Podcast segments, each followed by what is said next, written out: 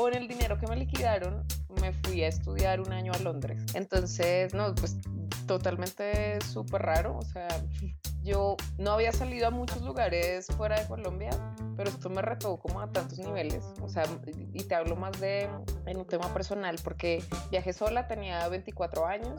Ya mi mamá me había dicho, no, pero ¿por qué no estudias acá? Aquí hay muy buenos lugares. Yo le decía, no, no, yo me quiero ir. pues desde el mismo momento en que toqué el aeropuerto de allá, porque se cambió el vuelo, todo fue como, wow. O sea, esto es todo lo que me esperaba, pero al mismo tiempo como revolverme la cabeza de yo nunca había visto esto, no sé cómo actuar en esta situación. Es una ciudad muy liberal, entonces ves como a todo. Y yo venía de una ciudad que es pues muy conservadora, con los colombianos somos muy conservadores, entonces yo veía cosas y decía, si mi mamá me viera en esto, me devuelve. Bienvenidos a Mucho Hábitat, un podcast donde platicamos con creativos latinos que la están rompiendo por el mundo. En este episodio platiqué con Lorena Lumbaque. Ella es originaria de Colombia y actualmente ejerce en México. Lorena es estratega de marca y digital. Su experiencia suma más de 14 años trabajando para compañías mundiales como ExxonMobil, P&G, Unilever, Kimberly Clark, Samsung, Bancolombia, L'Oreal, Coca-Cola Company, entre otros en el mercado latinoamericano. En este episodio, Lorena nos platica los obstáculos que ha tenido que sortear para llegar hasta donde hoy está. Yo soy Aldo Tobías y esto es Mucho Hábitat. Listo, estamos ya en un episodio más de Mucho Hábitat y en esta mañana tengo el orgullo de presentar a Lorena Lumbaque. Lo estoy pronunciando bien, ¿verdad? Sí, lo estás haciendo bien. Perfecto. Ella es colombiana y nos va a estar platicando acerca de qué anda haciendo, primero que nada, que es un tema bastante interesante y que la verdad hay mucho que escarbar. Y por otro lado, la historia que hay detrás de ella viviendo en México. ¿Cierto por ahí, Lorena, también es esta información? Sí, así es, Aldo. Colombiana viviendo en México hace dos años y medio. Perfecto, pues bienvenida a Mucho Hábitat y pues vamos a, platicar. ¿Qué onda Lorena? ¿Qué haces en este momento? ¿Quién es este Lorena Lumbaque? Bueno, primero que todo a ti muchísimas gracias por, por invitarme. La verdad es que te venía siguiendo hace un par de días y, y me parece increíble lo que estás haciendo como de poder guiar, inspirar a otras personas. De hecho, eh, hacer estas experiencias más cercanas a la gente creo que es justamente lo que hace que, que tú puedas lograr lo, que quieres con el podcast, ¿no? Que mucha gente se vea identificada y asimismo pueda como agarrar buenos consejos y, y seguir su propio camino. Exacto, exacto. Y es mucho, es mucho lo que queremos como transmitir, ¿no? Te platicaba ahorita un poquito, eh, les manda saludos, ahí está este, hablando. Mi perro que aquí está como que, oye, ¿qué onda? ¿Qué voy a salir al, al, baño? Este, una disculpa por eso, aquí nos escucha. El, el, el, perro del vecino también te va a sonar. Ah, bueno, pues entonces va a ser un episodio con, con mucho pelo, ¿no? Vas a estar aquí con mucho, muchos ladridos. Este, sí, justamente te lo platicaba ahorita en un texto que, que por ahí compartí con Lorena, y era eso, ¿no? Tratar de inspirar eh, a todas las nuevas generaciones y toda esta gente que pues ya empieza a escuchar podcasts, empieza a nutrir, que encuentren la inspiración que necesitan eh, para dar el siguiente paso, ¿no? Si tienen miedos, todos estamos llenos de miedo, de incertidumbres y pues bueno, en este caso nos va a platicar qué le hizo irse a México, porque a mí lo que se me hace muy interesante de, de tu historia, Lorena, es que, oye, bueno, yo siendo mexicano es como que yo busco ir a otra parte, pero tú siendo colombiana, ¿por qué ir a México? ¿Por qué no a otra parte? Me imagino que vamos a llegar a ese punto en la historia. Sí, claro. pero bueno, ¿qué te parece le damos rewind un poquito y nos platicas cómo empezaste en este mundo del, bueno, de diseño, creatividad, este, lo que tú haces?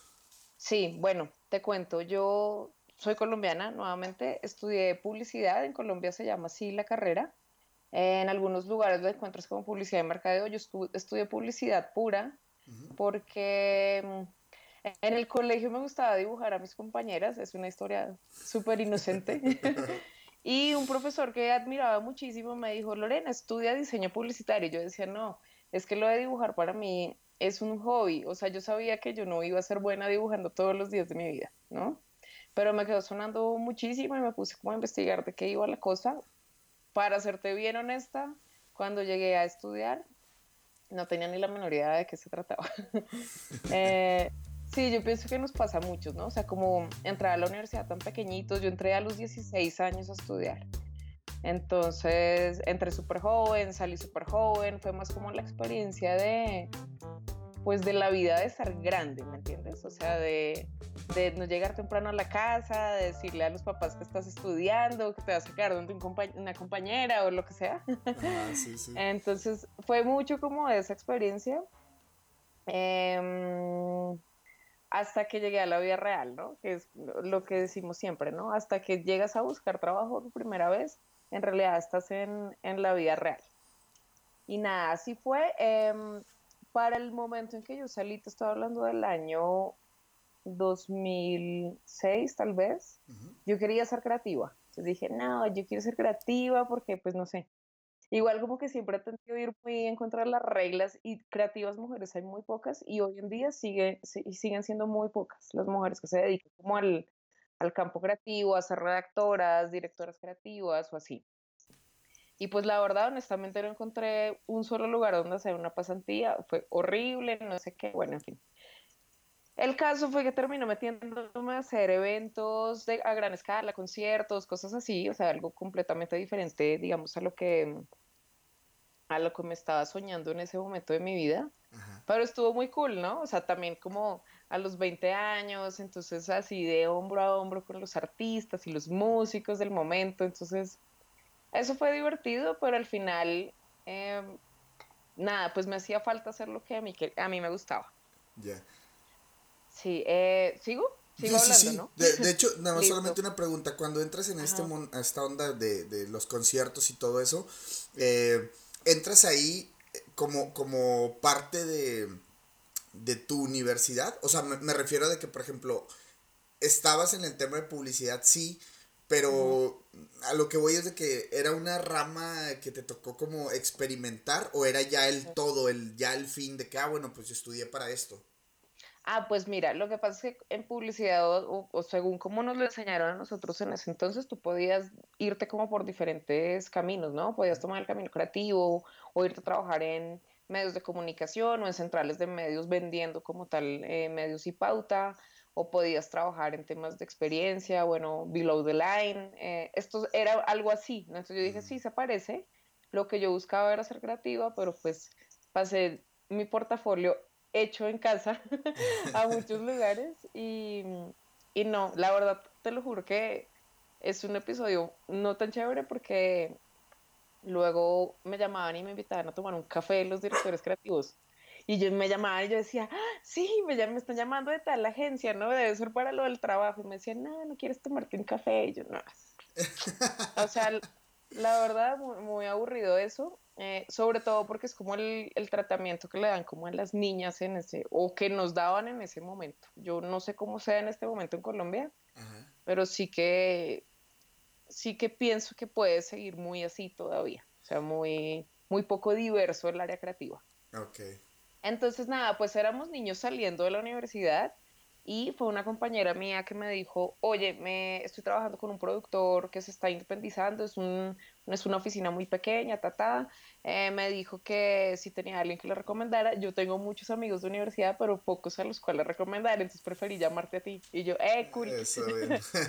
entonces sí, fue, eh, fue como el proceso de, mm, pues de empezar a hacer experiencias, ¿sabes? De empezar a tocar la vida real, de empezar a, a saber... Eh, nada, pues como era esa dinámica, creo que todavía a esa edad uno está un poco curioso, un poco en, en, periodo de, descubrimiento. Yo estoy segura que esa niña que quería ser creativa aún vive en mí, solo que la, pues el camino la llevaba como por otros lugares. Entonces, eso, eh, estuve ahí casi, no sé, tal vez seis meses, un poquito más, y conseguí mi primer trabajo como copy creativa. era un trabajo de un periodo corto, la verdad ya no me acuerdo muy bien, pero, pero dije, ay, qué rápido se hace esto.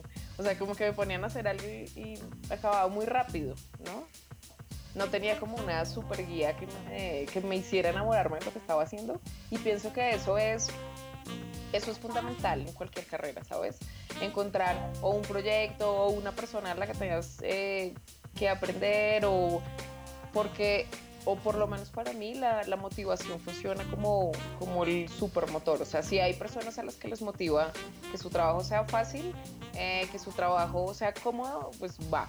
Eh, a mí me motiva a sentirme como retada, como sentir que estoy haciendo algo grande, algo importante.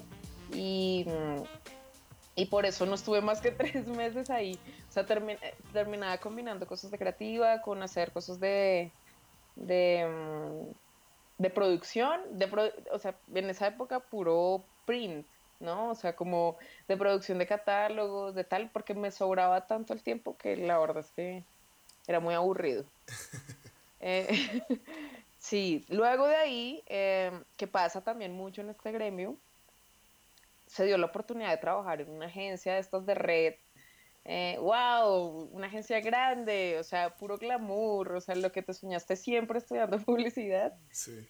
Y por ahí me estaré saltando otras dos experiencias como las que te estoy contando, pero pues eh, son muy similares. Ya.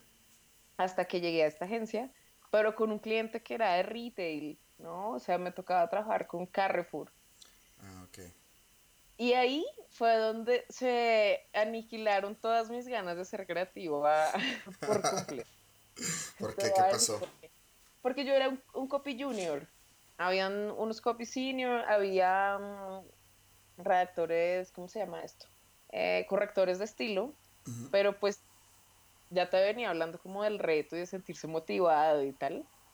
Y literal lo que mi trabajo era hacer transcripciones de una cosa que se llamaban las Biblias, que eran, que eran como las, las Biblias de, ¿cómo te digo yo? De, de, las bodegas del Carrefour, diciendo, ah, a esta tienda llegó el paquete de arroz marca tal y tal por 600 kilogramos a tan solo tal. O sea, lo que escuchas así como en las cuñas radiales, sí. pero escrito.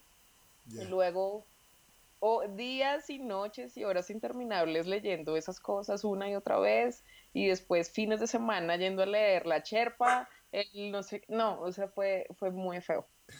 Pero fue muy feo, pero digamos que todavía estaba muy joven, entonces estaba muy fiestera, entonces fiestera, ah, cool, o sea, estaba pasándomela bien con mis compañeros, pero no, no era feliz en el trabajo. Y ahí es donde tengo como el primer contacto con, con estrategia, que es lo que he venido haciendo en los últimos años. Ya, pues, desde que te estoy contando este episodio a hoy, han pasado unos 10 años, yo pienso. Em, porque había una pequeña oficinita en, en esa agencia donde yo trabajaba y yo veía que entraban como con una cámara de video, salían, entrevistaban gente, volvían, y yo decía, yo quiero hacer algo así. Ya. Y ya, y me fui, pregunté si no había espacio para mí, me dijeron, no, esto es un becario, o sea, aquí tú eres junior, o sea, eres un poquito más que becario, pero qué chévere, si quieres participar en proyectos, tun, tun. Y ahí estuve como participando en algunos proyectos con ellos y ahí empezó todo, ¿no? Luego, eh, la cuenta se fue de la agencia por alineaciones mundiales que las mueven de agencia y así. Y eh, con el dinero que me liquidaron, me fui a estudiar un año a Londres. Me fui a estudiar inglés. Entonces, no, pues totalmente súper raro. O sea, yo no había salido a muchos lugares fuera de Colombia, pero, pero esto me retó como a tantos niveles. O sea, y te hablo más de en un tema personal, porque viajé sola, tenía 24 años. Ya mi mamá me había dicho, no, pero ¿por qué no estudias acá? Aquí hay muy buenos lugares. Yo le decía, no, no, yo me quiero ir. Y pues, desde el mismo momento en que toqué el aeropuerto de allá, porque se cambió el vuelo, todo fue como, wow, o sea, esto es, esto es todo lo que me esperaba, pero al mismo tiempo como revolverme la cabeza de yo nunca había visto esto, no sé cómo actuar en esta situación. Mm, te voy a decir cosas, no, pues es una ciudad muy liberal, entonces ves como de todo y yo venía de una ciudad que es pues muy conservadora, con los colombianos somos muy conservadores, entonces yo veía cosas y decía, si mi mamá me viera en esto, me devuelve. y eso que tú eres de, eres de Bogotá, ¿no? Sí, sí. O sea, que es pues capital, entonces en teoría debería ser como que, bueno, más abierto el asunto, pero al final de cuentas como países latinoamericanos tenemos eso, ¿no? Sales a otro lugar donde pues Europa mismo ya es totalmente liberal, es otra historia, ¿no? Entonces ya llegas y es como que Órale. Dime, dime. No, no, no, continúa, dime. No, más bien mi pregunta era, o sea, bueno, por ejemplo, llegas a Londres a estudiar y ahí, por ejemplo, ¿qué, ¿cuál fue como el primer reto que tuviste que sortear como estudio? Porque digo, entiendo que todavía era, ibas con tus ahorros o con tu liquidación. Entonces era como que, bueno, me imagino que era estudiar totalmente. Pero ¿cuál era como, cuál era ese, como ese miedo que, que, que tenías? Y más importante que eso es como que, ¿ese miedo lo tenías antes o te diste cuenta de que ya cuando llegaste a Londres? Sí, pues mira, em, no, o sea, yo creo que el, sí, el miedo siempre está presente, pero como que ese miedo lo transformaba en más ganas de hacer las cosas, ¿sí? O sea, sin, sin, duda alguna tenía miedo, tenía miedo de quedarme sin qué comer, obvio, no conocía absolutamente nadie allá. Ah, bueno, mentiras, conocía a la niña que me había llevado a trabajar al lugar que te dije al oh, inicio. ya, sí, sí. Y dije, bueno, si alguna cosa, pues la llamo a ella y ya está, ¿no? O sea, como, porque justo tenía en mi cabeza, yo tengo que evitar al máximo mm, como que generar interacción con gente que no habla inglés, porque si no voy a perder mi plata. ¿Cierto? Entonces tenía una visa de trabajo eh, y dinero para un mes. O sea, me permitían trabajar medio tiempo. Eso creo que ya no existe, pero en esa época te daban medio tiempo, 20 horas a la semana y ya. Entonces, eh, lo que te decía, desde el primer momento llegué, que estoy haciendo acá, entendía menos de lo que creía que entendía. Em, estuvo muy chistoso. Bueno, y luego buscando trabajo, ¿no? Porque para poder trabajar y vivir y estudiar, pues tuve que, no, tuve la fortuna de no trabajar limpiando baños como muchos compañeros, sino que de entrada empecé a ser mesera, entonces súper bien. Eso fue bueno, pero pues empecé en un sitio que era como muy rudo, así como en un, eh, se llama Soho, que es un barrio en Londres, que es bien pesadito, y ahí fue donde yo te decía que veía, o sea, pasaban cosas enfrente de mi cara, o sea, eran, no me pasaban a mí, me o, también me pasaron muchas a mí, pero decía, wow, eh, ¿qué hago acá? O sea, en, en, mi cultura nunca me dieron una herramienta, eh, o en mi familia nunca me dieron una herramienta para sortear cosas como estas. Ya.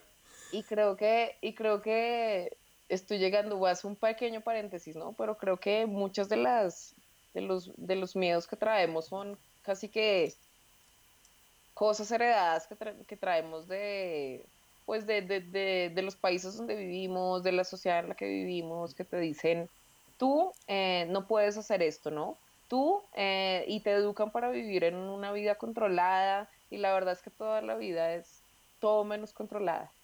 Entonces, em, nada, pues muy loco. La verdad me pasaron cosas horribles, o sea, horribles es que llamaba llorando, como me pasó esto, y todo te lo estoy diciendo como con la gente, porque el, el, choque de ver, eh, más bien para ellos, la oportunidad de ver una niña sola en, en un país que no tuviera nadie más, pues se, se prestaba como para muchas o sea, me ponía muy vulnerable ante muchas situaciones y seguro que las mujeres que hemos tenido que pasar por esto coinciden conmigo. O sea, la verdad es que te conviertes en la presa fácil. Eh, ser mujer me iba a ayudar mucho, como, o sea, era más fácil conseguir trabajo para mí porque tenía compañeros hombres también que estaban como en la misma cosa, colombianos también. Y yo conseguí primero que ellos, ¿no? Pero pues porque luego pasaba el manager del sitio y me decía que me mostrara el escote, así, ¿no? O sea, cosas como eh, súper súper misóginas eh, viéndolas desde hoy, ¿no? Em, y nada, pues ahí estuve un año, regresé, eh, no sé por qué, no, sí sé por qué regresé, tenía un novio que quería mucho, o sea, mi novio toda la vida y regresé eh, principalmente por él. Y ya, regresé, después dije, ¿por qué regresé? O sea, la típica. Y entonces empecé, volví a hacer temas de redacción, pero ya, o sea, en ese tiempo, en ese lapso de tiempo que estuve allá, explotó digital, ¿no? Entonces empezó a salir eh, que Facebook, que Twitter, ¿no? Que las páginas web, que, ¿no? Era todo, todo súper nuevo. Entonces empecé a trabajar en un pequeño estudio digital, trabajaba medio tiempo, hacía redacción de contenidos, empecé a tener como algún tipo de cercanía con temas web. Eh, muy nuevos, ¿no? Entonces me decían, bueno, Lore, pero tú sí tienes idea cómo hacer esto. Yo decía, pues no tengo idea, pero soy usuaria de internet y claro que tengo idea. o sea, sea, solo porque soy usuaria, sé cómo me gustaría ver las cosas, sé cómo me gustaría que me las contaran y bien. Entonces ahí tuve, ya, ya empecé como a hacer carrera, ahora sí, en lo mío, empecé de redactora para temas de contenidos digitales. En esa época eh, había mucha web de marcas, entonces así ah, era la web de toallas sanitarias, entonces, y había mm, una muñequita, entonces había que escribir como si fuera la muñequita. Eh, luego había, me acuerdo que me tocaba escribir para, para la página de un equipo de fútbol en Colombia, o sea, soy la menos futbolera del caso, pero bueno. Eh, se daba, ahí miraba qué hacía y lo, y lo lograba. Empecé a experimentar cosas en digital con Facebook. En esa época no existía la pauta, sino que era todo súper orgánico. Em, la verdad estuvo muy bien, fueron tres años eh, de crecimiento, o sea, haber empezado redactora, luego fui planner sin saber, sin saber qué era eso, ¿no? Empezar a hacer estrategias, un poco de, de mucho instinto, em, como te decía, es, es, dar con la gente correcta, tuve un jefe increíble ahí, eh, que, que, lo más importante de él era que la gente que fuera junior, digamos, no era un obstáculo, ¿no? Que esto se ve como muchísimo en el medio, ah, es que tú tienes experiencia, es que no sé qué. Pero en realidad si tú tienes madera, ganas, disciplina, eh, pues sí que lo puedes hacer, ¿no? Claro. Mm. Ahí, como te digo, estuve un, como tres años, aprendí un montón, y llegó como el momento de moverme. Nuevamente me moví a una de estas agencias glamorosas de red, porque la, te estaba hablando de una agencia local eh, me volví a mover a otra agencia de estas y fue como retrocederme 10 años en el tiempo, o sea, no sé cómo decirte esto. Porque venía de una agencia digital haciendo, o sea, hacía cosas de mm, estrategia, ¿no? Pero entonces estrategias digitales que tenían mucho que ver con métricas, retornos de inversiones, eh, pues estábamos haciendo aplicaciones en esa época para BlackBerry, o sea, con eso te digo todo, ¿no? Pero era, era tecnología de punta. Y luego llego a esta otra agencia y ¡ah! cuando veo así como un, un volante, ¿no? Que estaban diseñando un volante, yo dije, ¿qué? Dice, no, ¿dónde estoy? O sea, vengo como es la meca de la tecnología para mí en ese momento. ¿Ah? Mierda, ¿qué estoy haciendo acá? ¿Sí? O sea, ¿qué, ¿qué hice? ¿Qué hice? Bueno, resulta que fue increíble el paso por esa agencia también. Sí, por supuesto, no estaban nada digitales, pero ahí, ahí fue el reto otra vez, ¿no? O sea, como empezar a, a mostrarle, a, pues en, principio como a mis compañeros más cercanos, eh, cómo se puede implementar digital, mira que era chévere, ¿no? Porque la gente de agencias grandes tendían como a ningunear un poquito el, el digital, como que es tan barato. Tenía un compañero, director creativo que quiero mucho, y decía, es que el digital, Lore, le ha quitado el glamour a la publicidad. Yo decía, tiene toda la razón. o sea, que el, el, el, digital le había quitado por completo el glamour, entonces como que les chocaba sobre todo aquellos que, que venían de vieja data de hacer creatividad, que revelaban rollos en Argentina, en Miami, ¿no? Que si querían grabar un desierto se iban al África a grabarlo, o sea, cosas así, ¿no? se llegó el digital a arrebatarles todo su, su, su, buena vida y no les gustó mucho. Entonces me parece que se ponía como, incluso se cerraban mucho como esas cosas y... Pero fue divertido, fue una época divertida como de, de un poco de introducir a la gente en un mundo que ellos no conocían y, ese era el rol que yo estaba teniendo ahí.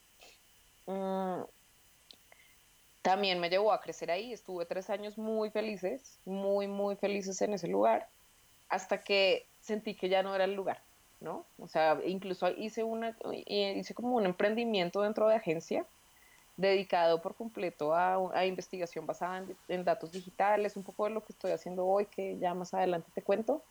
Los primeros pinitos fueron allá, fue increíble, o sea, fue muy chévere, tuve todo el apoyo de, de la compañía, de mis jefes, muy bien, pero llegan esos momentos de la vida que dices, ya no es acá, o sea, ya no es acá, no porque, porque, claro, yo podía hacerme mi camino, pero pero no, como que se, como que se acaba un poco como la, el, el reto.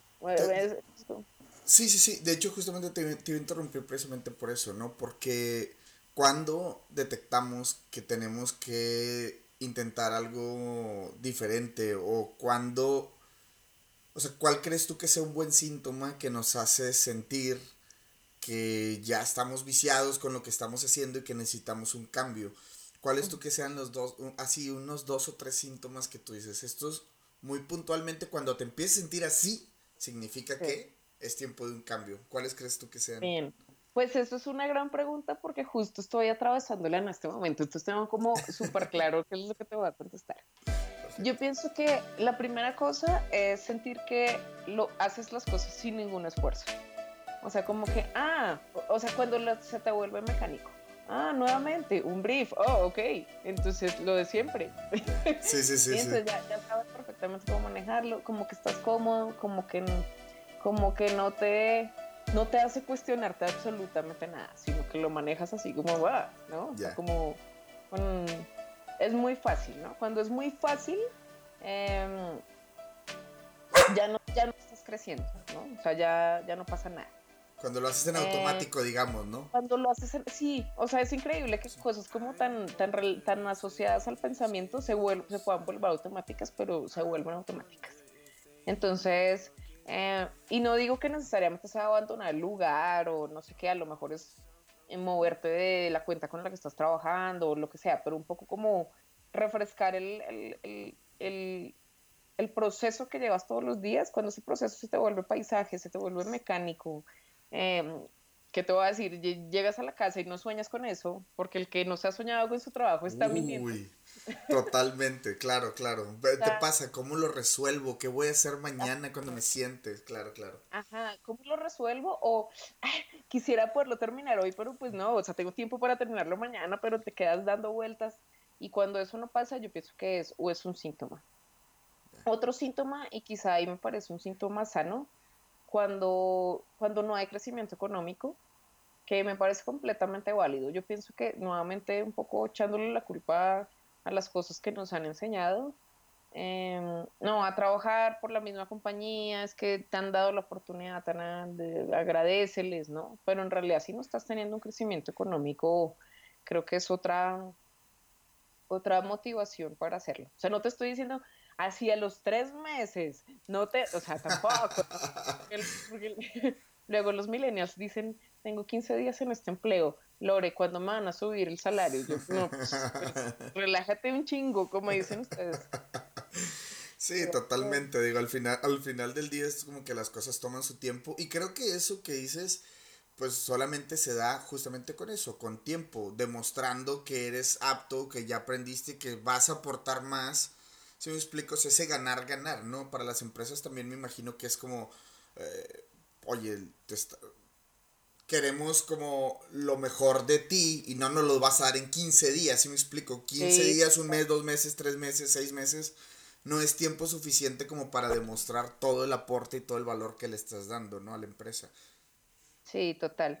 Y no sé, y la última puede ser como que tu corazón te lo dice. O sea, tu corazón te dice cuando, cuando ya no es ahí. O sea, pienso que sí, de, de verdad, en silencio te quedaras, te pusieras la mano así en el, abajo en el estómago dices, ¿es aquí donde quiero estar? Te va a decir, no, hay que dar un siguiente paso. Ahora, como es una herramienta para la gente lo que estamos hablando tú y yo, yo pienso que... Ah, es el siguiente paso, necesito un siguiente paso, sí, necesitas un siguiente paso, Lore. O sea, mi Lore interna me lo dice, pero mi Lore interna no tiene una sola idea de hacia dónde va. Sí, que creo que justo ese, ese miedo de no saber para dónde vas también te ayuda como a empezar a conectar nuevas cosas, ¿no? Retomar contactos del pasado o de pronto ver en qué andaba gente que estaba trabajando en lo mismo que tú o investigar cuáles son las nuevas tendencias de hacia dónde va la cosa, si hay nuevas compañías y, o sea, hoy en día la verdad es que hay tantas, tantas, tantas opciones de, de, que obtengas las respuestas que, que quieres que, que solo tomar decisiones, ¿no? Claro, claro, claro. Me parece buenísimo, digo, la, la, respuesta a los síntomas y más porque dices, bueno, en este momento lo, lo vives.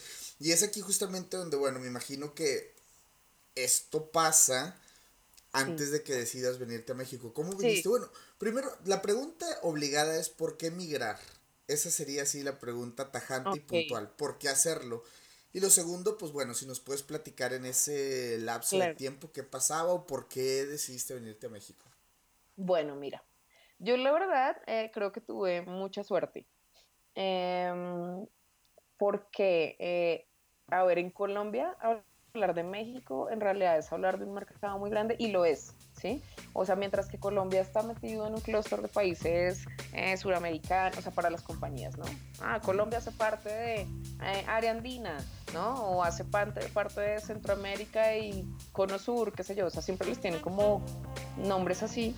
México es en sí mismo una unidad de negocio tan grande que no necesita estar como conectada con ningún otro país. Entonces, eso para el gremio en el que trabajo y he trabajado significa ah, muchísima autonomía en propuestas creativas, eso significa también em, dar, o sea, trabajar de mano con los decisores de marketing de la región, o sea, mientras que en, países chicos como el mío, bueno, no es tan chico, pero de pronto se hacen adaptaciones de cosas grandes, acá tienes la oportunidad de proponer esas cosas que quieres hacer.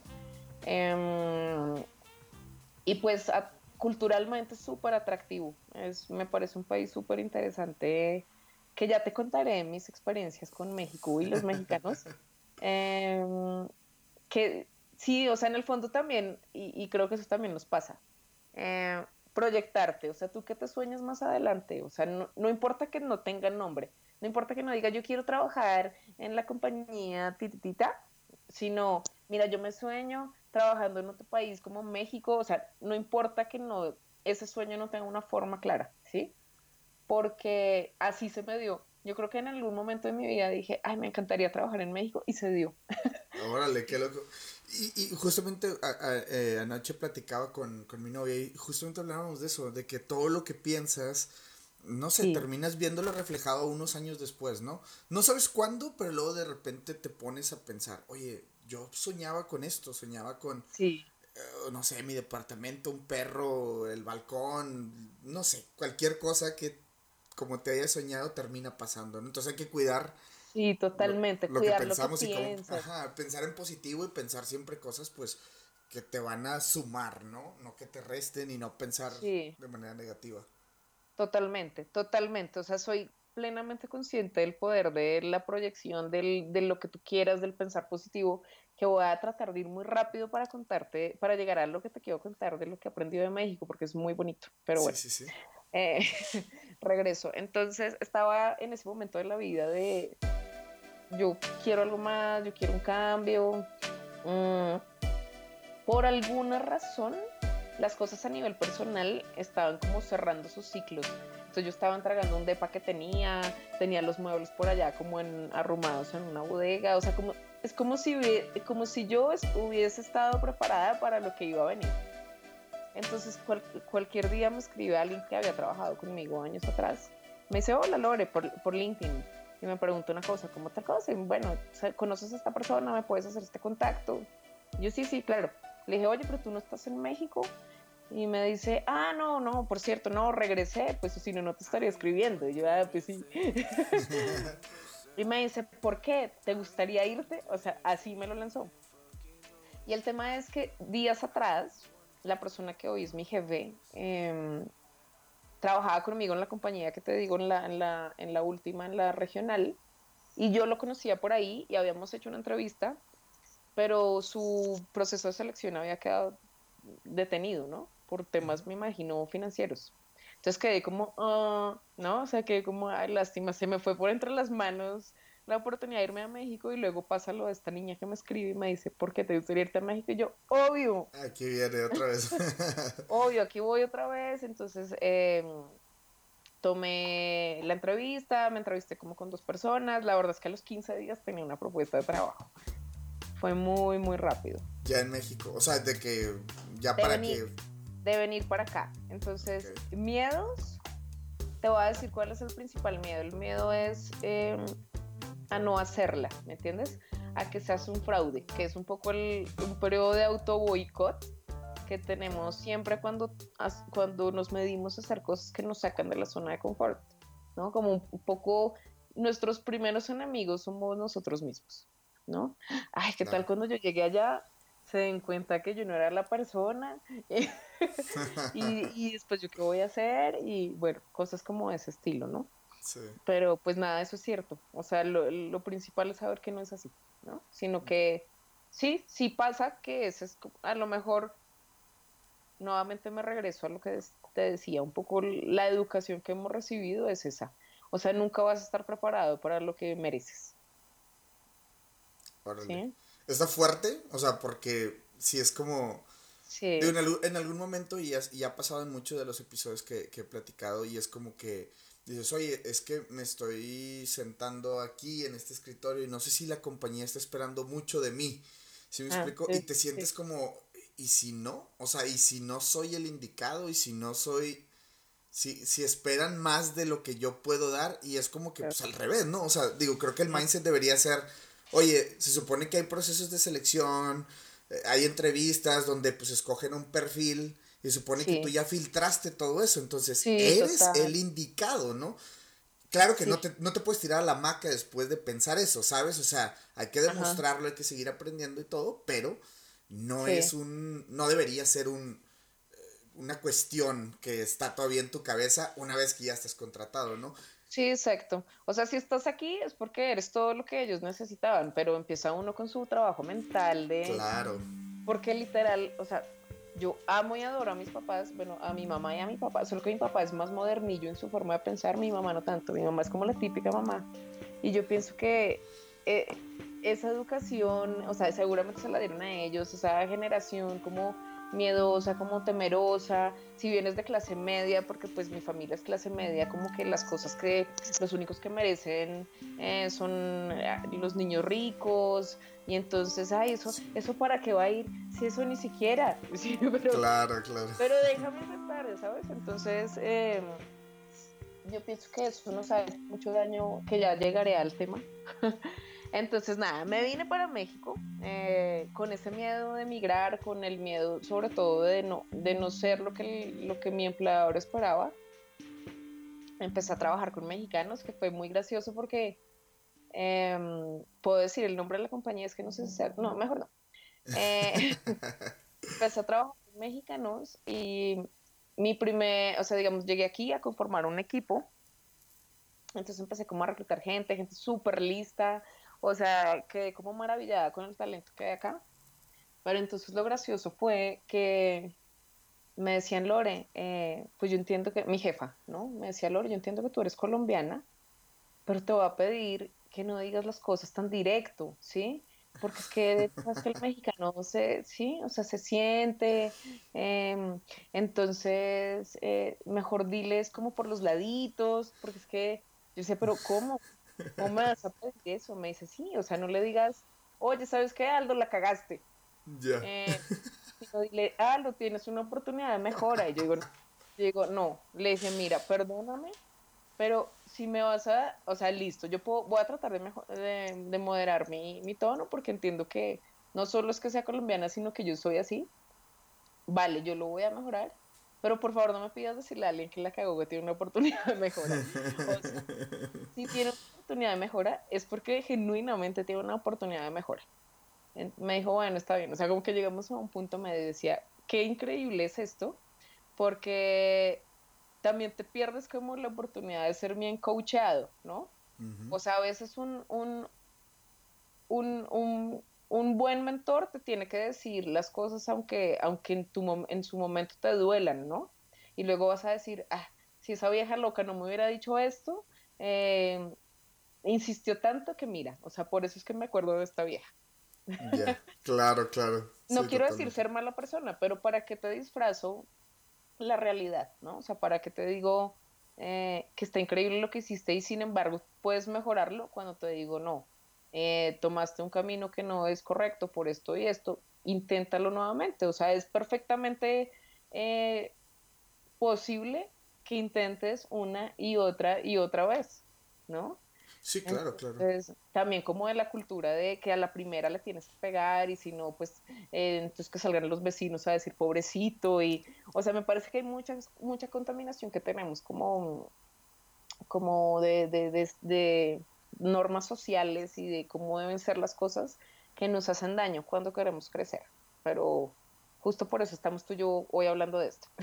Sí, sí, sí, y digo, y vale la pena desmenuzar el tema, digo, si por ahí tienes más ejemplos, eh, cuando quieras sacarlos, porque sí pasa eso, ¿no? Luego estamos tan abrumados de cosas, de que todo tiene que ser perfecto y toda la primera y todo esto, y esto se trata de estar iterando, de estar haciendo cosas, o sea, una y otra vez y buscándole la manera y todo para, pues, para mejorar al final de cuentas, ¿no? No, no. ¿Quién dijo que tenía que ser de tal o cual manera, ¿no?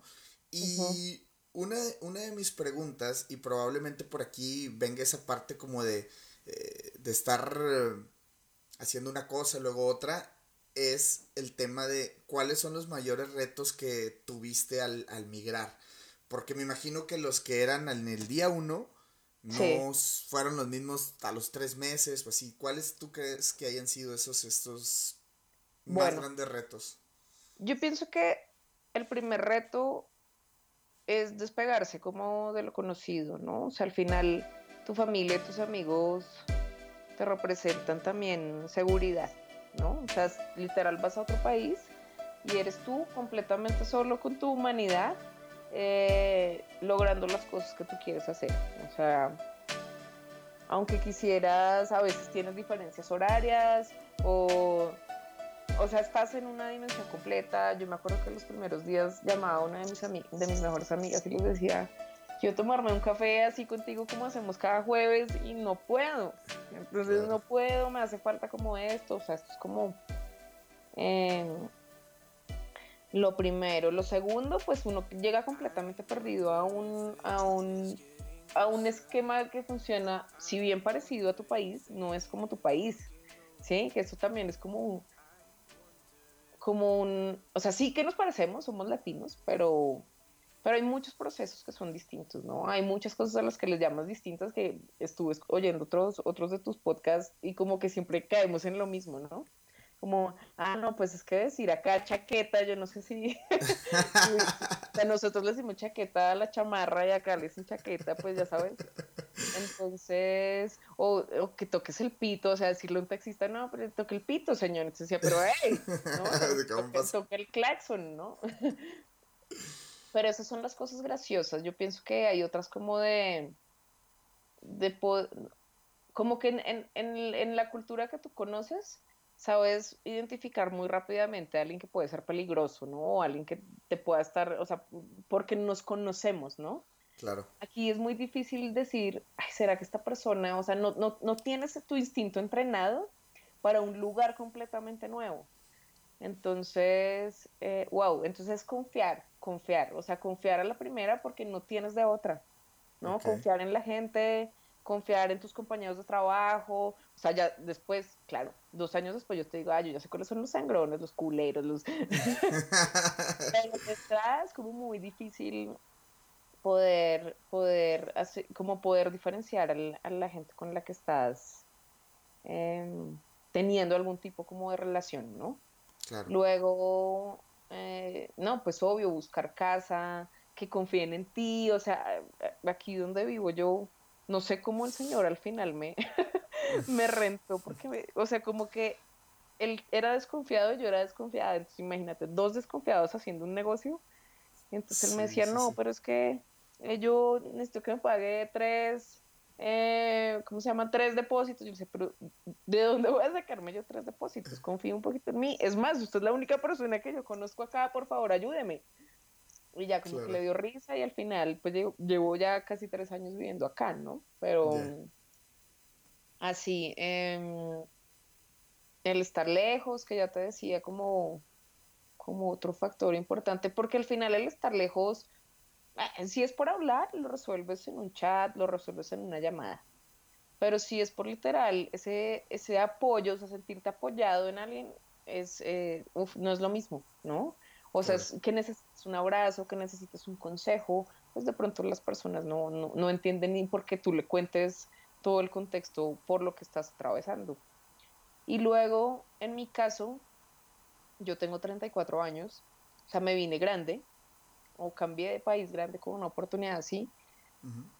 Como que la gente de mi edad ya tiene la vida resuelta, ¿no? Entonces ya están casados, ya están no sé qué, entonces te saludan súper bien, hola Laura, y ya, o sea, son, son amigos de oficina.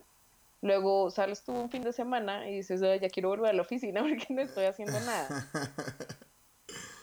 Y es, esos, esas cosas son súper comunes y lo que he descubierto de eso es que no, pues no te puedes hacer amiga de una pareja de novios si estás soltera, ¿no? O soltero, sino tienes que buscar gente como lo más parecido a ti, ¿no? Que estén como en, porque si no, va o sea, si te sientes solo y te haces amiga de una pareja, pues te vas a sentir increíblemente sola. Entonces, sí, pues nada, y abrirse a encontrar gente, a conocer gente. Yo usaba aplicaciones, no Tinder, sino eh, una que se llama Meetup, que salen como encuentros, como con diferentes temáticas en la ciudad, o sea, como buscar, porque siempre lo que te digo digital, lo que tiene de ventaja eh, es eso, ¿no? O sea, que siempre vas a encontrar como lugares donde puedas conocer gente, donde puedas em, conocer gente que está en las cosas que a ti te interesan. Eh, no, bien, o sea, la verdad es que siempre, siempre hay como oportunidades. ¿Qué tal amigos? En menos de un minuto regresamos con la historia. Los interrumpo para platicarles lo siguiente. Si por ahí escuchan el podcast desde el principio podrán haber identificado que el primer gran paso de la mayoría de nuestros invitados fue irse a estudiar para de ahí dar el salto a una vida laboral. Bueno, pues en Mucho Hábitat queremos invitarte a que cheques la página de Facebook llamada I'm Living. Es una página increíble en la cual colaboramos y en donde vas a poder encontrar posteadas solamente promociones de cursos de inglés de diferentes escuelas y en diferentes ciudades. Lo único que tienes que hacer es ir a darle like a la página para que estés enterado cuando haya una buena promoción en algún curso.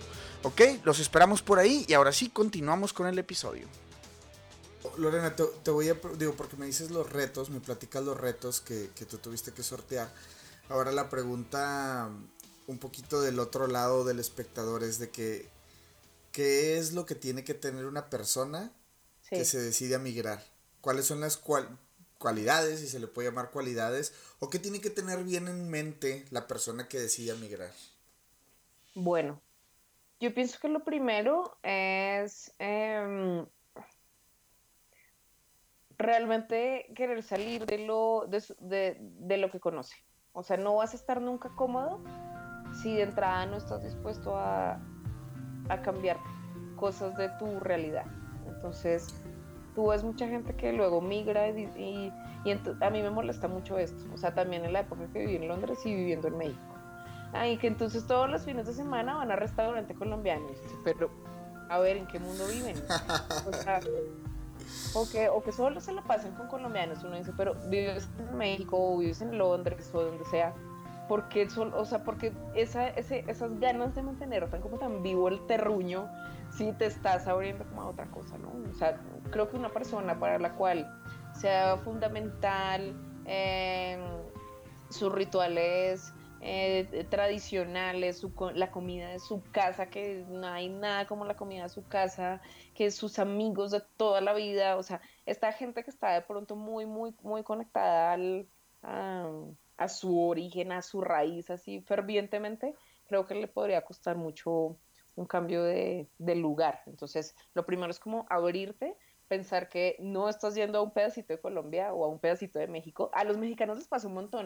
Bueno, uno los invita a comer comida colombiana, ponle, obvio, estoy hablando de comida colombiana y luego hago cosas y me dicen, ¿y las tortillas? Y yo digo, no, ¿qué me estás preguntando por tortillas? Em, entonces, eso es como fundamental, ¿no? Querer abrir tu espacio a lo que conoces en la comida, en la gente, en todo, ¿no? La segunda eh, y es eh, tratar de tomarse eh, cada pequeño fracaso como, como un aprendizaje. O sea, seguramente todo lo que te empieza a pasar cuando migras ah, está terrible, o sea, son como un montón de motivaciones para que te regreses en lugar de para que te quedes, ¿no? Claro. Entonces a la primera cosa, no, yo me voy. ¿Cómo me pasó esto? No, no, no, yo me voy, eh, porque es lo conocido, ¿no? O sea, uno, eh, por ahí hay una frase que dice, uno siempre vuelve al lugar donde lo conocido, bueno, yo pienso que es eso, ¿no? Entonces si, si, el trabajo falla, entonces me devuelvo. Si no encontraste casa, entonces me devuelvo. Eh, si, ay, no, me devuelvo, ¿no? Entonces creo que es darle la vuelta a eso y decir, no, a ver, ¿para qué me está pasando esto? Ah, ok, para, ya entendí con esto que no se dio que, que tengo que, es, no sé, hacer una mejor negociación a tal o fijar mental y otra cosa, ¿no? Ah, no, ya me, ya, este, que me hayan dicho que no en este lugar de trabajo, entonces me hace pensar que a lo mejor tengo que mirar otras opciones distintas. Cool, ¿me entiendes? Como darle un poco la vuelta a las cosas es, es fundamental porque si no, tú mismo te vas a destruir, tú mismo te vas a lastimar, te vas a sentar ahí a llorar porque las cosas no pasan y, pues esa, eso no, no debería ser así. Claro. Sí, e, esas cosas me parecen como lo fundamental, ya luego sí, y saber lo que tienes y confiar en lo que tienes, o sea, e, esto es lo que tienes, esto es lo que has trabajado, esto es lo que sabes hacer, pues ve y véndelo sin, sin miedo alguno, que también lo escuchaba en otro podcast de los tuyos, que decía perderle la pena a todo, o sea, ya aquí no hay un que dirá, no hay un que dirá yo, la señora esta, que dirá el muchacho este, o sea, no, o sea, ve detrás de tus cosas sin importar lo que los otros opinen. Sí, lo que otros estén pensando de ti. Sí, no, totalmente, totalmente de acuerdo. Y Lorena, mm, te voy a preguntar, antes de pasar a, a, una sección un poquito más de, pues bueno, de algunos tips y consejos, me gustaría solamente que nos platicaras una anécdota rápida, cool, que, nos, que, que te haya pasado llegando a México y una anécdota difícil, algo que tuviste ahí con lo que te topaste que probablemente dices, esto me hizo aprender un montón, o eso, esto me hizo casi regresar, o esto me hizo casi, no sé, como que dejarlo todo, no sé. Wow. Pues mira, eh, voy a empezar muy rápido por la, por la, por la mala. Porque es que no me quiero clavar tampoco en eso. Em, yo pienso que el machismo en México sí es mucho más fuerte que en Colombia. Entonces, eh, desde el día uno de estar en México hasta la fecha, eh, he tenido que ver cosas que me encantaría nunca ver, ¿sabes? Pero, o sea, que, que una mujer hable y hagan de cuenta que no está hablando, ¿no? Eh, que, que, que hayan menos espacios para mujeres en ciertas cosas, o sea, lo he visto mucho acá, pienso que tiende a cambiar con las nuevas generaciones muchísimo, tengo la esperanza en ello, pero creo que las, mis contemporáneos y las personas más grandes que yo eh, sí se sienten muchísimo, muchísimo acá. Claro, mis episodios no tan cool han tenido que ver como con eso, pero como de, wow, no puedo creer que esto esté pasando, pero ya. Ahora voy a la anécdota cool. Que era una anécdota a la que te quería llegar hace rato. Sé que me he extendido un montón hablando de todo. pero eh, a ver, eh, uno de mis clientes ahora mismo es, es una marca muy, muy mexicana em, de cerveza. Entonces, cuando empecé a trabajar ahí, dije, no puede ser. O sea, una colombiana hablando de cerveza mexicana, o sea, como un patrimonio cultural de los mexicanos, no puede ser. Yo no tengo, otra vez mi, mi boicot, ¿no? Auto yo no tengo ni la menor idea. O sea, yo no sé quién es Benito Juárez, no sé nada. Entonces, luego darle la vuelta a las circunstancias nuevamente, ¿no? Entonces dije, no, a ver, el, no ser mexicana me ayuda como a ver las cosas en perspectiva y, a lo mejor puedo ver cosas de los mexicanos que ni ellos mismos ven, ¿sí? Entonces ahí, te va la anécdota.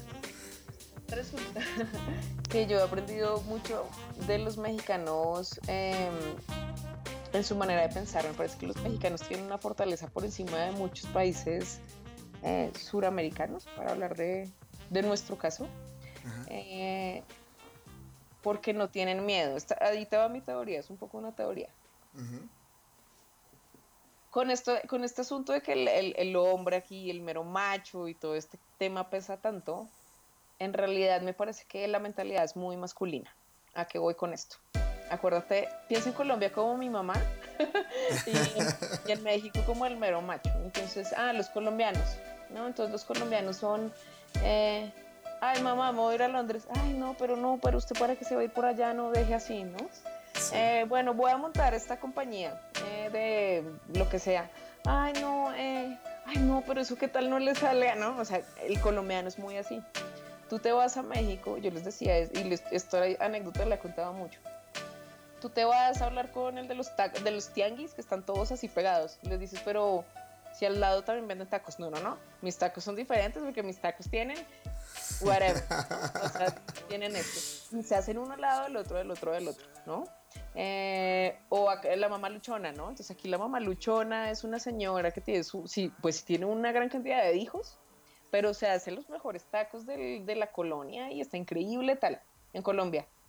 La mamá luchona, ay no, pues ahí bregando con esos muchachos, o sea, como un sufrimiento, yo sea, claro, lo que tienen los mexicanos versus los colombianos es que no se entregan como a, ser víctimas, o sea, van detrás de las cosas y las consiguen.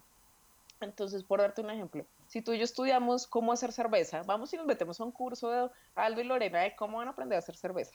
Tú vas a decir, bueno, va a mandar a concursar esta cerveza a Alemania. Yo te digo, ¿qué? Aldo, ¿estás seguro? no, porque no fuera así mejor, porque no montas una cervecería aquí, una chiquita, en el barrio, ¿no? Entonces, como que la mentalidad femenina y de nuestros países, o en mi país especialmente, me parece que nos, nos pone como muy en quererlo tener todo bajo control y creo que el mexicano me ha enseñado eso, o la cultura mexicana y los mexicanos, como a lanzarse más, a mm. atreverte a hacer las cosas, Ah, tú no sabes a dónde te van a llevar, o sea, creo que todo lo que te he contado hoy es un poco el aprendizaje que he tenido en México, ¿no? O sea, como lanza, ahora, no te lances a lo pendejo, ¿no? O sea, lánzate con un propósito, lánzate con un objetivo, con un sueño, no es como que de repente, ay, sí, como me platicabas tú, me voy a Canadá a, ver qué, no, pues a ver qué no, o sea, qué es lo que estás buscando, qué es lo que estás persiguiendo, y, y pienso que, que hay que confiar un, en uno muchísimo para lograr todo lo que uno se propone, ¿no? Principalmente. Sí, totalmente, totalmente de acuerdo. Y, y sí, creo que, o sea, digo, lo, lo, dices bastante bien, porque pasa, o bueno, yo al menos lo veo con mi círculo de amigos, es el, es el típico, como tiene caso de que no, pero es que lo voy a hacer mejor o más chido o más grande o más chingón, lo que sea, pero siempre tienes como que esa chispa de que, pues, hazlo, ¿no? Después ves cómo... Sí, sí, eh, sí. Como, como, digo, una anécdota también rápida por ahí, no, y no recuerdo la verdad de qué, de qué era, pero alguien también dijo así como que, oye, no, pues hay que poner esto y todo. Oye, pero es que hay 100 empresas, o sea, hay empresas como esas, hay 100. Sí. Y este, la persona esta respondió así como, detalles, o sea, Ajá, exacto. Total. o sea, al rato, ajá, es parte del show, al rato nos vamos a hacer más fregones nosotros. Pero, digo, es parte, es parte de eso. Y, y sí, sí, sí. Qué loco que lo puedes ver y que lo platicas porque, digo, luego muchas veces no estamos tan conscientes de, de cómo somos, luego como sociedad. Y es muy loco porque también aquí en, en Canadá, pues la comunidad latina es, es este, bastante grande, digo, no tanto como la China o como la de la India, pero al final de cuentas tenemos eso, ¿no? Llegamos aquí, llegamos con propósitos de hacer cosas grandes y de cambiar como que eh, muchas cosas que por ahí teníamos eh, o queríamos mejorar muchas cosas de las que, de las que teníamos antes y pues llegamos con esa mentalidad, ¿no? De hacerlo, hacerlo grande, hacerlo cool. De hacerlo y, y yo quisiera sumar algo a eso que tú estás diciendo porque eh, también hay gente tan resentida con su país, o sea, lo que yo te estoy contando de Colombia podría volverme una resentida, así como, ah, malditos, mira, mira cómo educan gente y tal. Pero no, yo pienso que eso también, y también se lo he aprendido a los mexicanos, o sea, jamás perder la conexión de lo que tú eres, de dónde vienes, ¿no? Entonces, em, yo pienso que es un plus, o sea, seguro para ti es un plus ser mexicano estando allá, para mí es un plus ser colombiana estando en México o a donde sea que vaya eh, lo importante es eh, también valorar que las cosas buenas que tienes también hacen parte de las cosas con las que creciste y con las que, las que tuviste que vivir y pues obvio, o sea, estar muy agradecido con tu país porque luego hay muchos malinchistas y, creo que no, no, es el, no, no es la idea porque somos embajadores de nuestros países en el mundo y pues en definitiva, ajá, nuestra imagen, la imagen que nosotros mismos tenemos de, de nuestro país es, es muy importante. Uy, no, totalmente. Y, y créeme, digo, este, este episodio lo va a escuchar mi novia. Ella es una fuerte creyente de que todo lo que platiquemos de México, o sea, tiene que estar con, o sea, muy basado en de que, oye, no es tirar por tirar. Por supuesto que tiene problemas como cualquier otro país, ¿no? Pero no se trata de hablar de los problemas, sino de las cosas buenas y de las cosas como, bueno, yo aprendí esto, me vine con esto, con, con este, ah, no sé, con estos valores o con cualquier cosa que quieras rescatar de tu país o que, creas que sea bueno y siempre pues ponerlo sobre la mesa, ¿no? Antes que cualquier otra cosa. sí, y Lorena, me gustaría pasar a esta parte donde eh, platicamos un poquito ahí de tips y consejos Este, y una de las preguntas así puntuales y que, que me gustaría conocer tu, tu, punto de vista es el tema de cómo vendernos mejor. Nosotros como, digo, imagínate ahorita, bueno, estamos platicando eso, llegas a otro país y si te sientes la víctima o si te sientes el, eh, el mero bueno ahí del, del baile, ¿cómo, ¿cómo venderte mejor? ¿Cómo crees tú que, que un creativo se pueda vender mejor? Y no hablo precisamente a ponerle un número a su a, su, a su cheque, ¿no? De poner, ah, no, ¿cómo hago, cómo gano más? Más bien la pregunta es de que nosotros como personas, ¿qué tendríamos que estar haciendo como para, para que esta profesión o cualquier cosa que se haga se tome más en cuenta, que se valore más, que haya más carnita en todo esto que hacemos? Sí, pues mira, aprovechando que venimos del, del, de, ay, ¿cómo se llama eso? se me fue que trabajamos en campos creativos, que trabajamos en campos que tienen que ver como con vender ideas, yo pienso que es exactamente lo mismo. Eh, o sea, cuando tú crees en tu idea, te apasionas y eres el mejor vendiendo, vendiendo tu idea. O sea, tu canción o tu podcast, tu, no sé, tu campaña. O sea, eres realmente el mejor vendiendo algo en lo que tú crees. ¿A qué voy con esto? Cree en ti. Que, es que yo pienso que nosotros somos como súper temerosos de, porque decimos, ay, no, no quiero sonar prepotente, no quiero, pero no se trata de prepotencia, o sea, sí pienso que hay una delgada línea eh, y los prepotentes son gente horrible, pero, pero uno tiene derecho a, a, a, ser consciente de, las cosas en las cuales somos, es, es bueno, ¿sí? Entonces, ah, yo soy diseñador, bueno, a ver, voy a sacarme un poquito de afuera, yo pienso que es un buen ejercicio hablar con alguien que te aprecie mucho y que sea honesto contigo. A ver, ¿tú qué piensas de, de mí como profesional? Ah, no, mira, tú eres esto, pero uy, eres muy bueno en esto y uno dice, ¡Ah! ¿te parece? ¿Sabes? Esas cosas que la gente, que nosotros mismos no somos capaces de ver a veces, pero que hay gente cercana a ti que te quiere, que te estima y las puede ver, esos son justo los argumentos que tú tienes que usar en tu venta. Mira, hay gente que, o sea, te hablo de mí, por ejemplo, hay gente que trabaja con datos digitales, no sé qué, para hacer estrategias de marca, pero yo lo hago de una manera especial, ¿sabes? O sea, como no tener, no tener miedo a decir en qué eres superior, a decir en qué eres bueno, y hacerlo con orgullo, hacerlo con humildad, o sea, es una mezcla entre orgullo y humildad, pero, pero yo pienso que una buena venta sale de ahí. O sea, justo trabajando en publicidad, sé que las mejores ventas que haya hecho en mi vida las he hecho porque creo Mm, con las vísceras, el corazón, el cerebro y el alma, que eso es lo correcto. Y pienso que tenemos que vernos como, como eso que nos gustaría vender. Y así ya lo vamos a hacer increíble. Me parece perfecto el consejo, porque sí, o sea, es una, luego es una práctica recurrente que tenemos de auto sabotaje, que no creer que somos suficientemente buenos o cualquier cosa, ¿no? O sea, siempre tenemos ese, esa basurita en nuestra cabeza. Y hablando de un poquito de este tema, eh, y nos platicabas hace rato lo del fracaso, ¿no?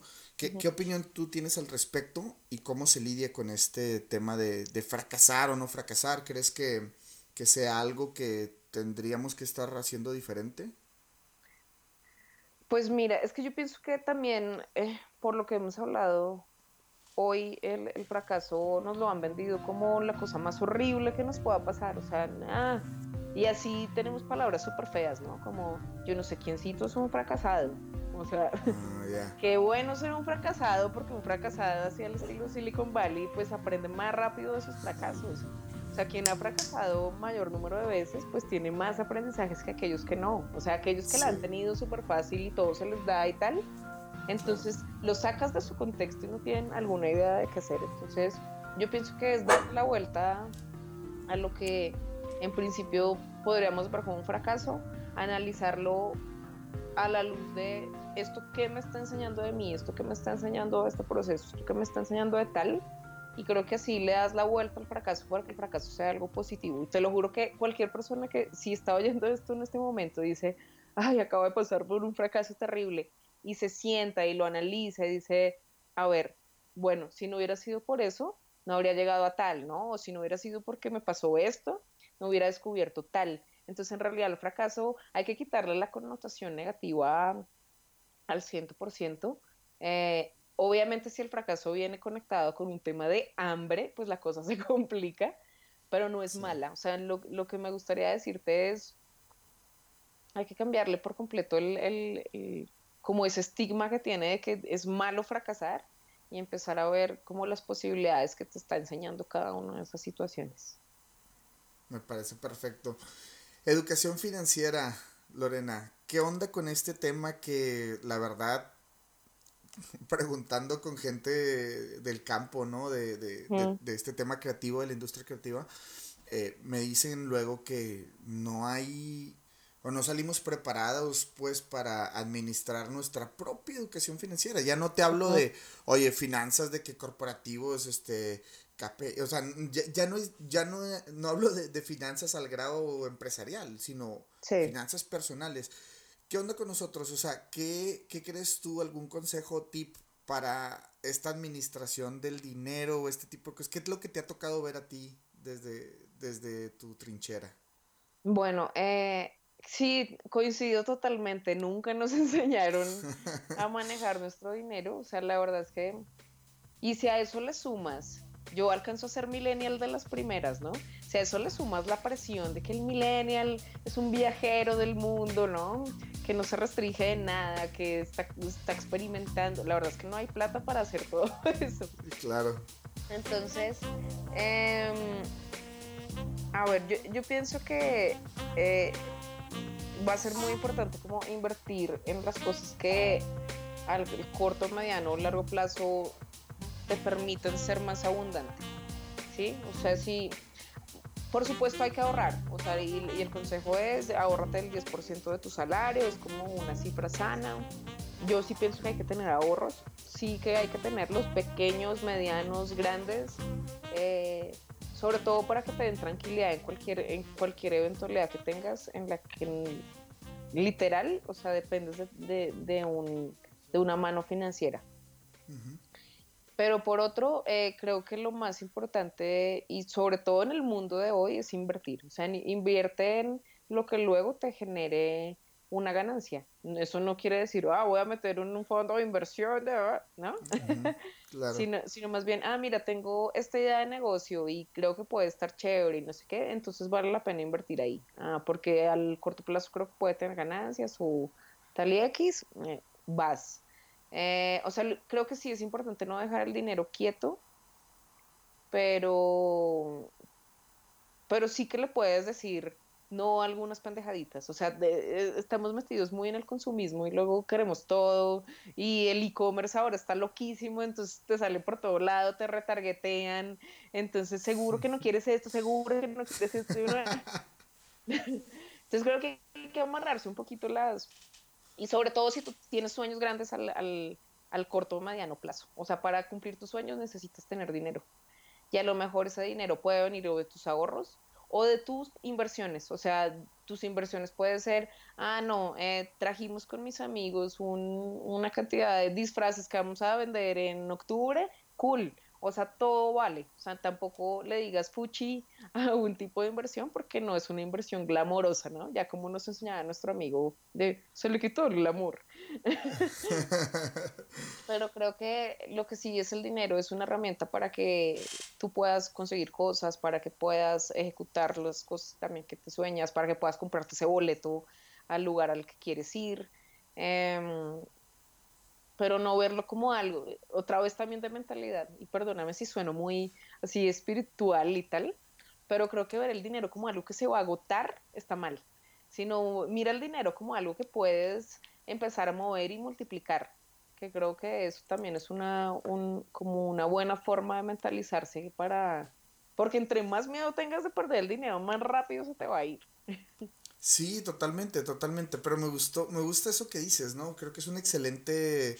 Lo vamos a poner para la frase, las frases que ocupamos ahí en, en este, que ponemos en Instagram.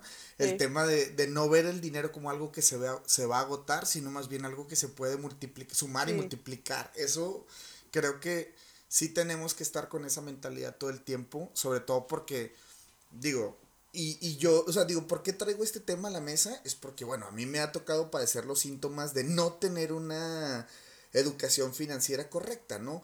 Eh, de que la tarjeta y que esto y que el otro y que saca el equipo a pagar acá y esto. Entonces se vuelve un tema donde yo digo de que, oye, ¿quién nos está enseñando a hacerlo? Entonces si yo puedo dejar mi granito de arena y con algunos consejos la gente puede ser más consciente, creo que puede haber un cambio en nuestra industria para todos los que lo hacemos, porque luego también nuestra industria se maneja mucho por el freelanceo.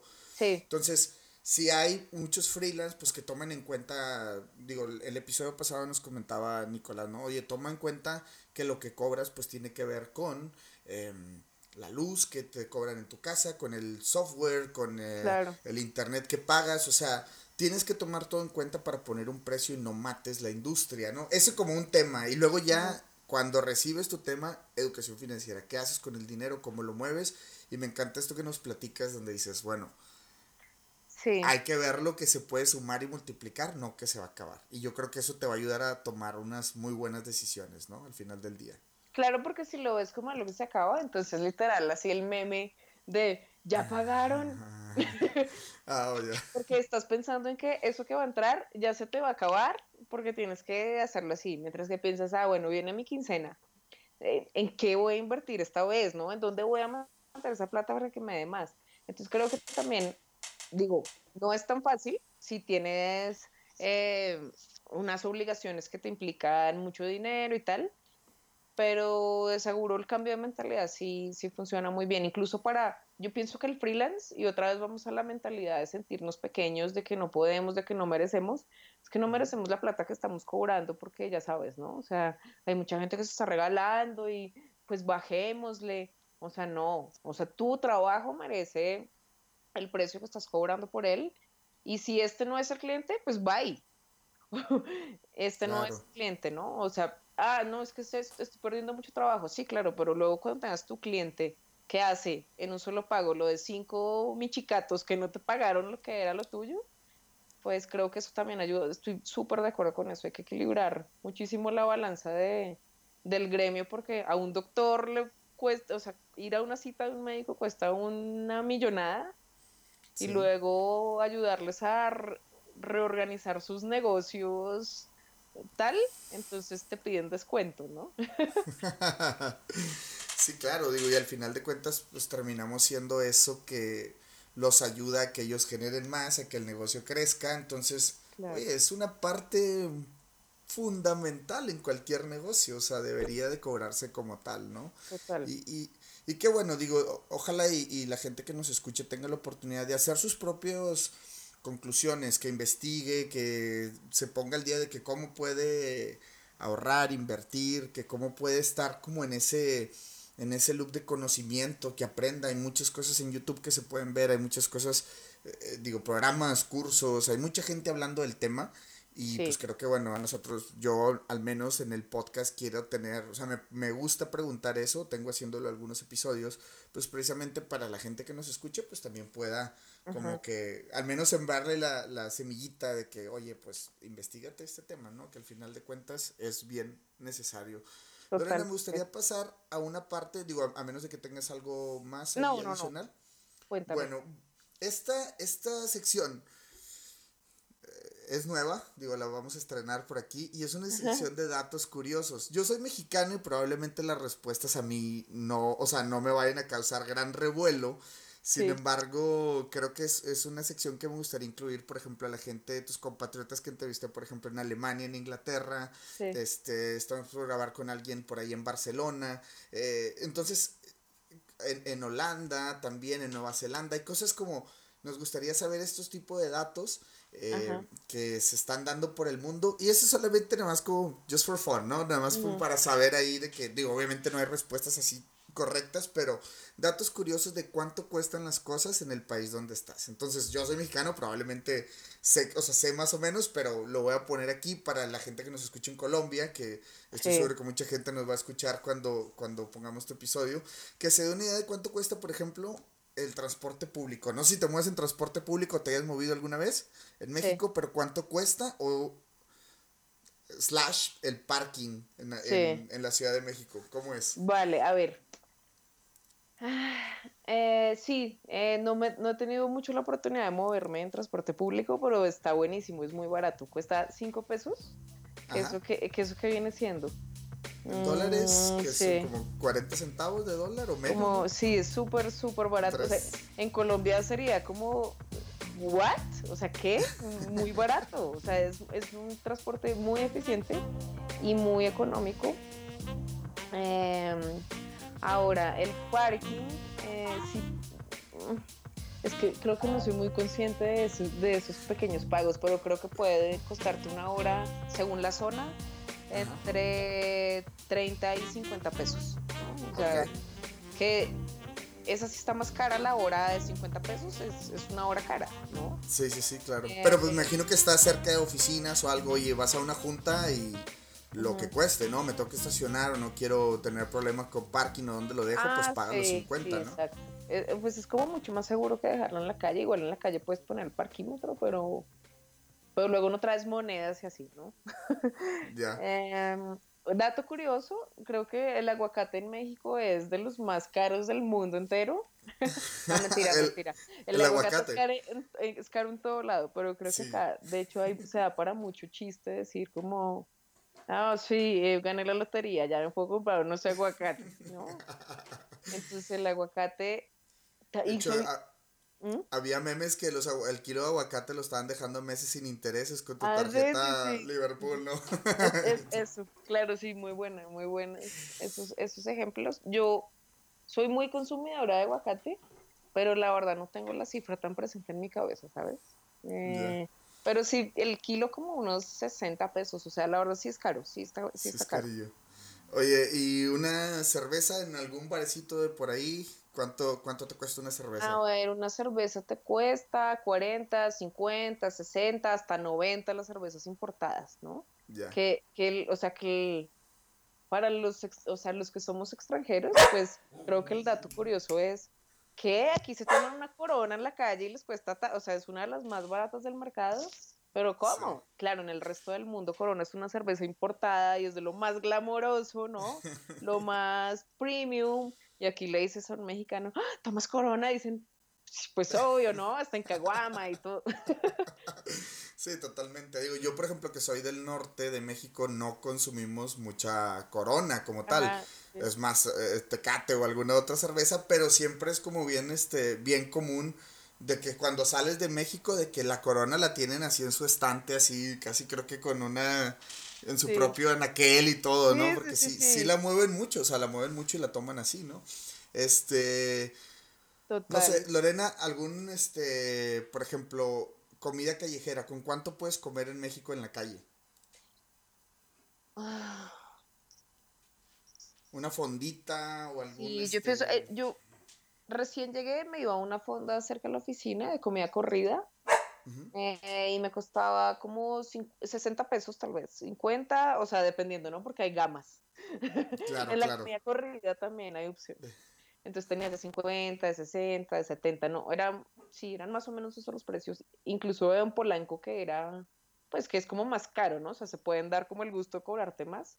Seguro que encuentras de 40, de 50 en otros lugares. Sí.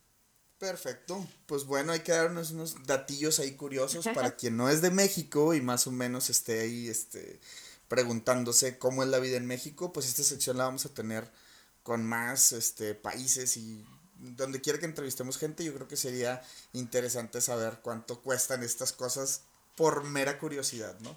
Este, y Lorena, pues me gustaría pasar a la última parte del episodio, eh, agradeciéndote pues una vez más eh, el tiempo.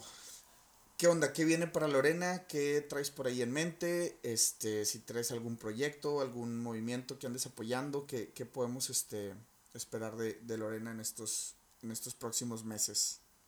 Bueno, no, pues sí, ya, ya te había comentado por teléfono, eh, pero me muevo de México, me muevo de mi amado México porque la verdad lo quiero mucho. Eh, me casé en México, también me dio un esposo que muy chévere, colombiano, eh, pero lo conocí aquí eh, y me estoy moviendo a vivir a Dubai, eso está en los Emiratos Árabes Unidos. Entonces, por eso te decía al inicio como que estoy volviendo a pasar por ese episodio de lo que fue venir acá, pero ahora voy más lejos. Entonces, aprovechando como ese llamado de mi corazón que me dice que ya es momento de cambiar apareció coincidencialmente este movimiento de él allá, porque el quien tuvo la oportunidad esta vez fue él, digamos, pero yo lo podría ver como un fracaso para mí, pero lo veo como una oportunidad para un proyecto que traigo, eh, más bien lo traía tímidamente y lo, lo, implementaba en mi trabajo, pero ahora lo estoy haciendo algo personal.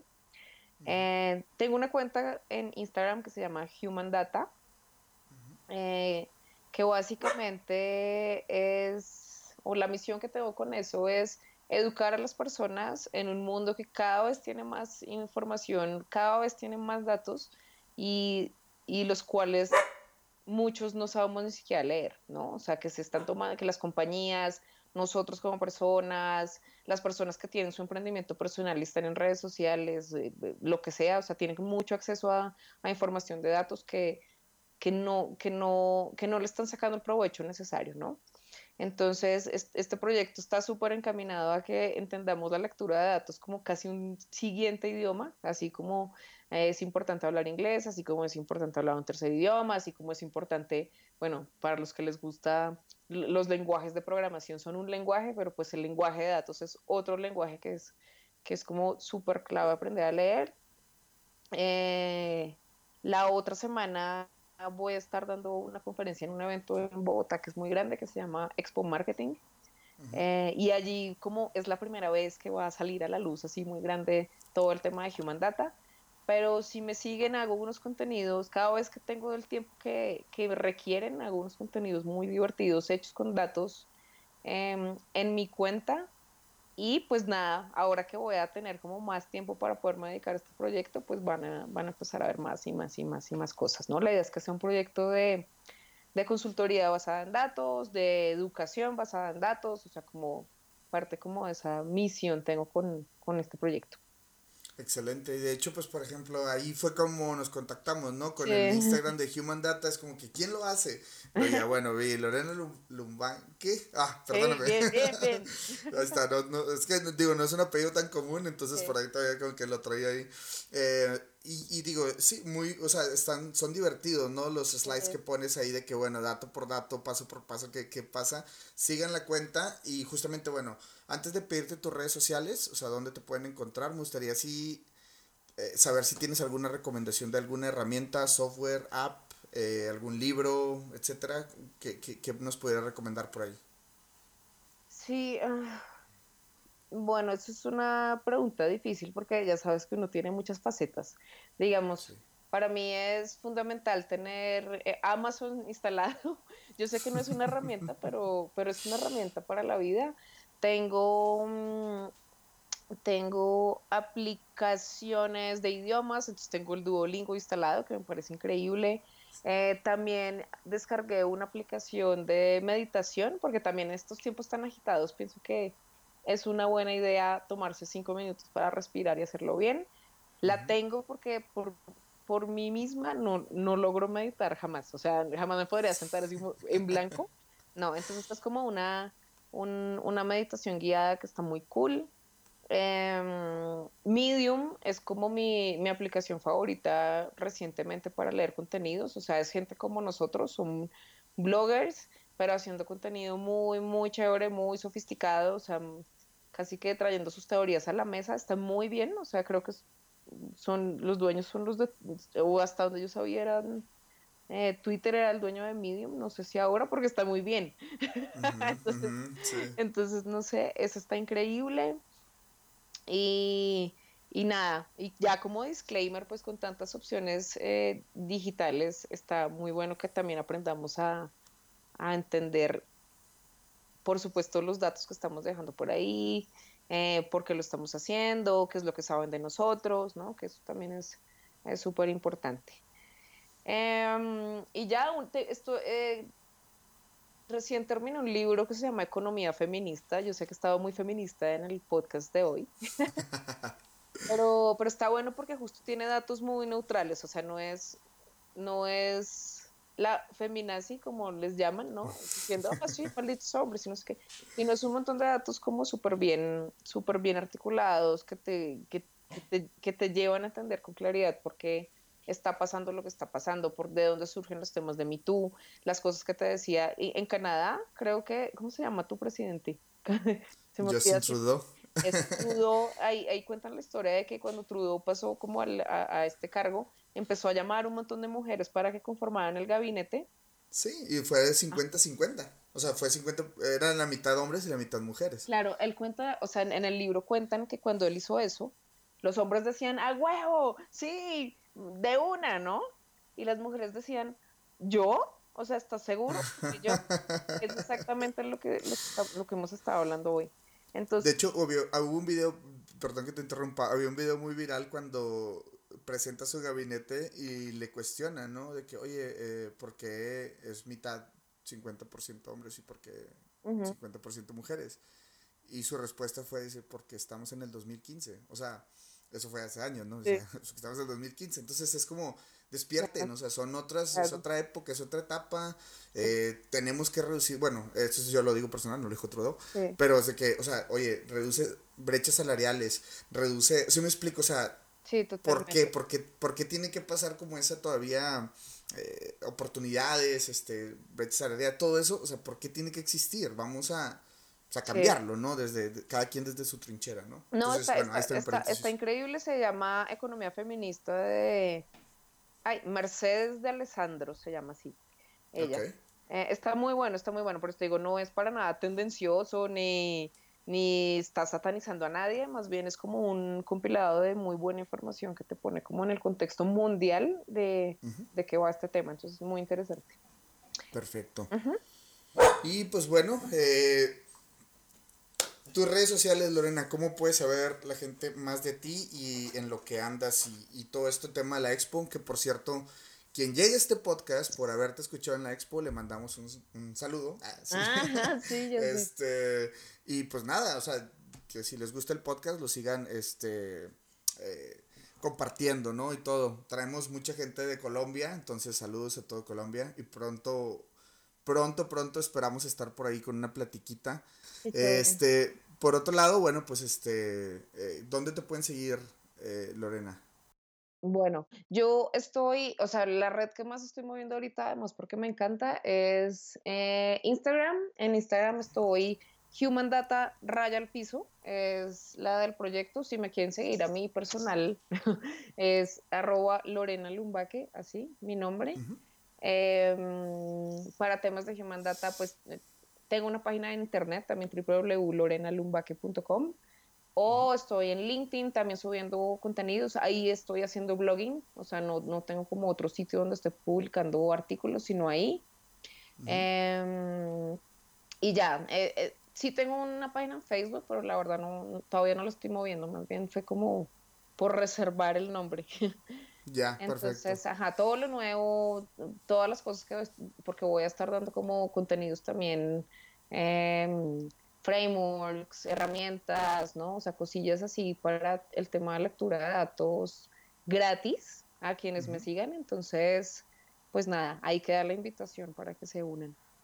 Por supuesto, por supuesto, y que te sigan y que aprendan más de todo esto que estamos generando los que estamos de este lado del micrófono, ¿no? Que al final de cuentas pues lo hacemos con esa intención, ¿no? Para seguir sembrando esas semillas y, que la gente se despierte y quiera aprender más y más de diversos temas, ¿no? Entonces, pues, te agradezco mucho, Lorena, que hayas platicado con nosotros, que no, te hayamos este... Muchas gracias.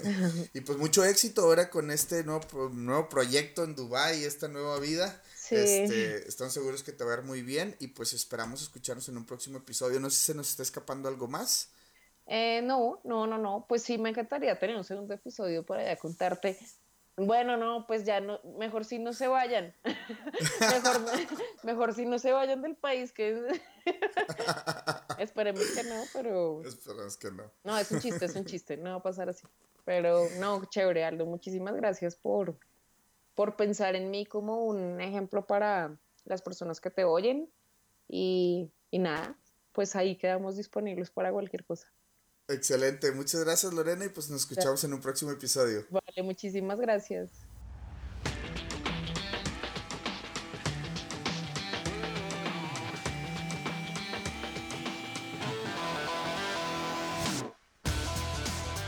Me preguntaran cuánto trabajo es esto de estar detrás de un podcast, no podría contestarles a ciencia cierta. Me gusta tanto que la línea entre trabajo y hobby es tan borrosa que no lo sé, simplemente no lo sé. Lo que sí les puedo decir es que todo esto se hace pensando en quien nos escucha. Y se hace pensando en que a través de estas historias van a encontrar la inspiración que necesitan para dar ese gran paso. Yo que gano, pues bueno, gano experiencias con todas las historias de mis invitados.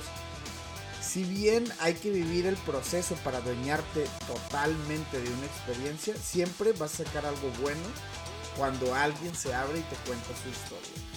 Forma parte de nuestra comunidad de Mucho Hábitat. Síguenos en Instagram, danos like en Facebook y únete al grupo privado. Ahí estaremos compartiendo ideas de cómo puedes preparar tu portafolio, tu currículum o cómo te puedes preparar para una entrevista de trabajo, algo de educación financiera y si por ahí estás ya trabajando, esta información es muy muy valiosa. Gracias por escucharnos y ayudarnos a crecer. Yo soy Aldo Tobías, nos escuchamos en un próximo episodio.